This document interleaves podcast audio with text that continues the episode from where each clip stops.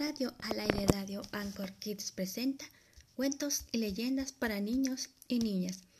Recuerda darme clic al botón de seguir en Spotify o en Anchor para recibir notificaciones de todos mis episodios. La historia de esta ocasión es El fantasma de la ópera, de Gastón Leroux.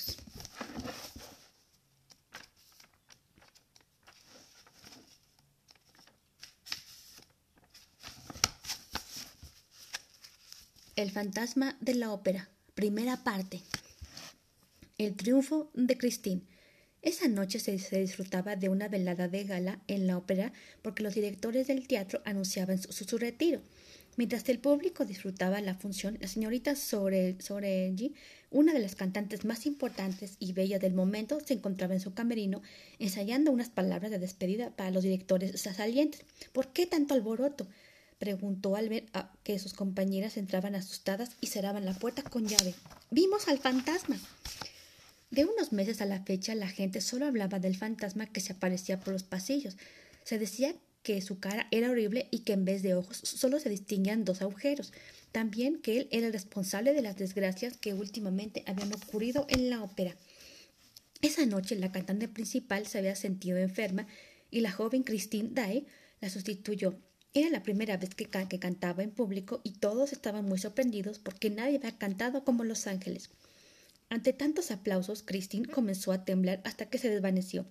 Parecía más espantada que emocionada. La llevaron en brazos hasta su camerino, a donde la siguieron sus admiradores.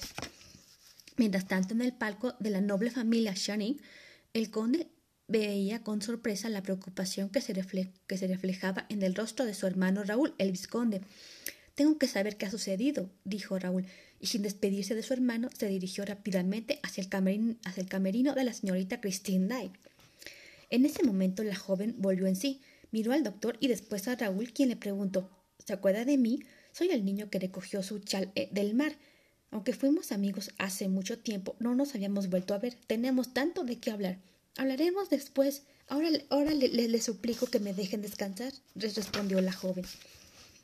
Raúl salió de la habitación, pero permaneció cerca, y de pronto se sorprendió al escuchar la voz de un hombre que decía a la joven Has cantado con el alma, pero quiero que me ames. A lo que ella respondió Pero si solo canto para usted. Al poco rato, Cristín salió de su camerino y Raúl se deslizó cauteloso para descubrir al misterioso hombre de la voz, pero por más que buscó, no pudo encontrar a nadie. Desconcertado, abandonó con, con la cabeza baja el camerino el ángel de la música. Días después del triunfo de Christine, Raúl recibió una carta en la que ella le informaba que iba a ir al pueblo donde, donde hacía unos años había enterrado a su padre. Inmediatamente Raúl emprendió también el viaje hacia ese lugar con la esperanza de poder declararle su amor a Christine. Durante el trayecto recordó cómo había conocido a la joven. Aún niños, él había llegado a ese lugar de vacaciones donde ella vivía junto a su padre que era un excelente violinista y un hombre maravilloso. Una tarde el chal de la niña fue a dar al mar y el pequeño corrió a, recogerlo. Desde entonces, cada tarde el padre de Christine les tocaba con su violín melodías que les hicieron amar la música. Además, les contaba historias sobre el ángel de la música que otorgaba sus dones musicales a todo aquel que lo escuchaba. Mi pequeña, decía el hombre al tiempo que miraba a su rubia y hermosa hija. Tú recibirás la visita del ángel cuando yo muera, te lo aseguro.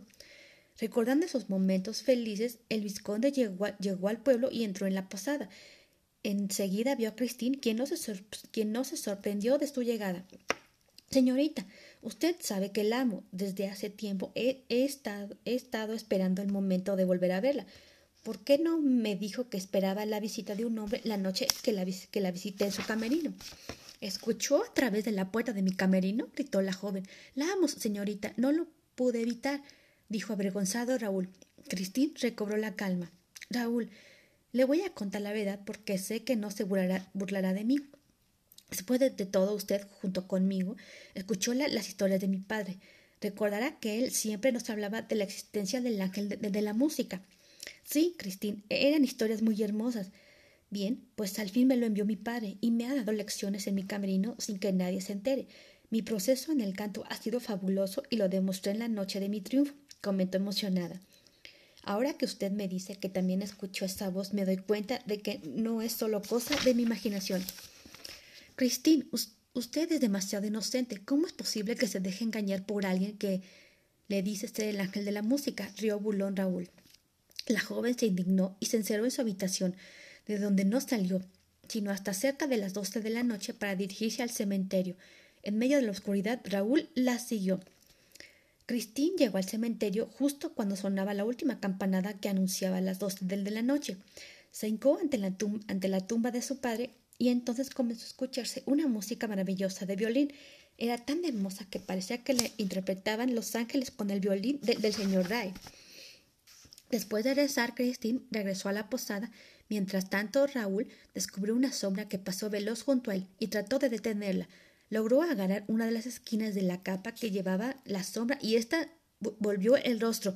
¡Qué rostro más espantoso! Raúl perdió el sentido y solo lo recobró en la posada al recibir las atenciones de Christine y de la dueña del lugar. Encuentro con el fantasma. Mientras esa tarde los directores del teatro reciben una carta firmada por un tal F de la O, en la que se, en la que se les advertía que no alquilaran el palco 5 y que Christine interpretara el papel principal. Si no siguen estas reglas, esta noche el público presenciará la función en una sala maldita. F de la O.